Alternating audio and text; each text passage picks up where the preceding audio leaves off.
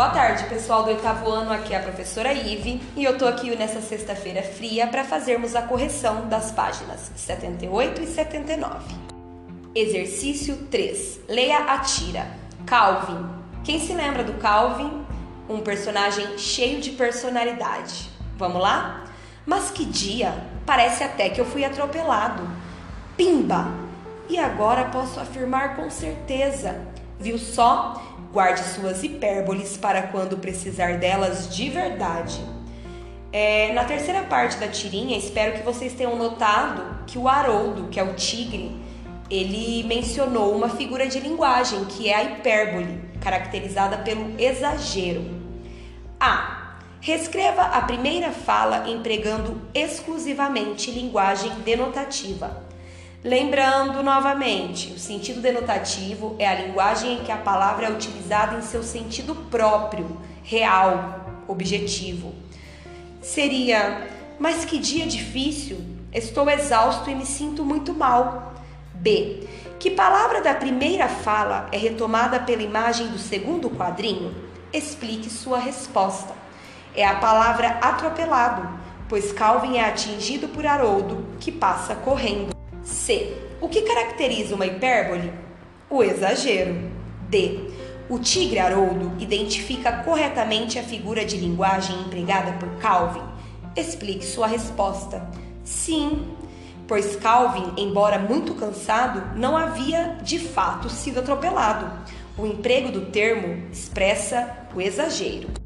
4. Leia um fragmento de diálogo do filme Coração de Tinta, de 2008, dirigido por Ian Sockley.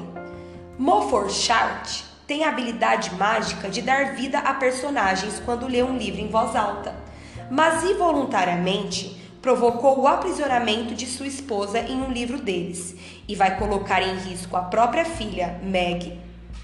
Vamos lá? No fragmento, eles acabam de chegar em uma nova cidade. Meg Fauchat a livraria antiquária Alpínia deve estar no final dessa rua, do lado direito da praça. Mofflechart. Legal. Meg. Por que todas as livrarias que vamos têm mil anos de idade? Mo. Risos. Meg. Por que não vamos a uma daquelas que vendem chocolate quente e são bem modernas? Mo. O que um encadernador como eu ia fazer numa livraria moderna? Amo livro velho, as páginas manchadas, acabamento em couro. Meg, manchadas, acabamento em couro. Mo, esse lugar é minha cara. Meg, talvez encontre ele aqui. Mo, o quê? Meg, o livro que vive procurando. Mo, não tô procurando nada em particular. Meg, acha que eu não notei? Nunca sai de uma livraria sem verificar cada canto de cada prateleira. Mo, e você não? Meg, não e sempre sai desapontado, e às vezes seus olhos ficam vermelhos. Mo, porque livros velhos têm poeira. Meg, olha, Harold, a espiã. Mo, eu vou entrar. Quer ir comigo? Meg, hã? O jardim secreto. Mo, ah, então fica aí, tá?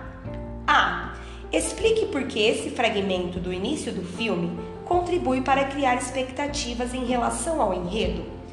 A fala de Meg sugere que seu pai está à procura de um livro importante, mas ele nega, o que indica que há algo especial, misterioso, relacionado às visitas dele a livrarias.